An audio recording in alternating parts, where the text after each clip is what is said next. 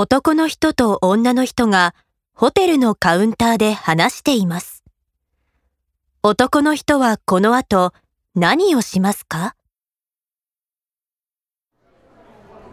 山田様申し訳ございません。こちらのお部屋は時期によって4段階の料金設定がございまして先ほどおっしゃった1万2000円というのは6月までの料金でございます。大変恐縮ですが7月以降は1万8000円となっております。そんなこと聞いていませんけどチラシにだって1万2000円と書いてあるじゃないですか。大変申し訳ございません。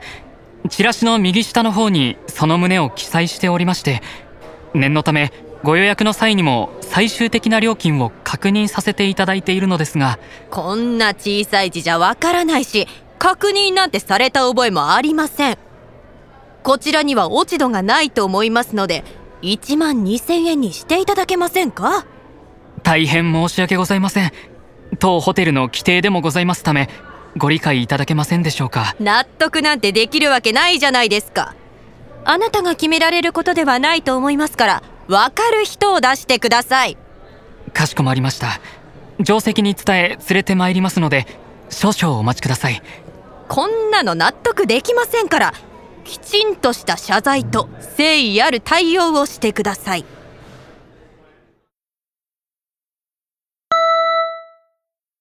男の人はこの後何をしますか ?1、料金を変更します。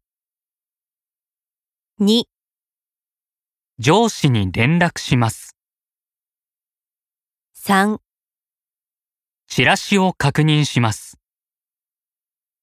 4顧客に謝罪します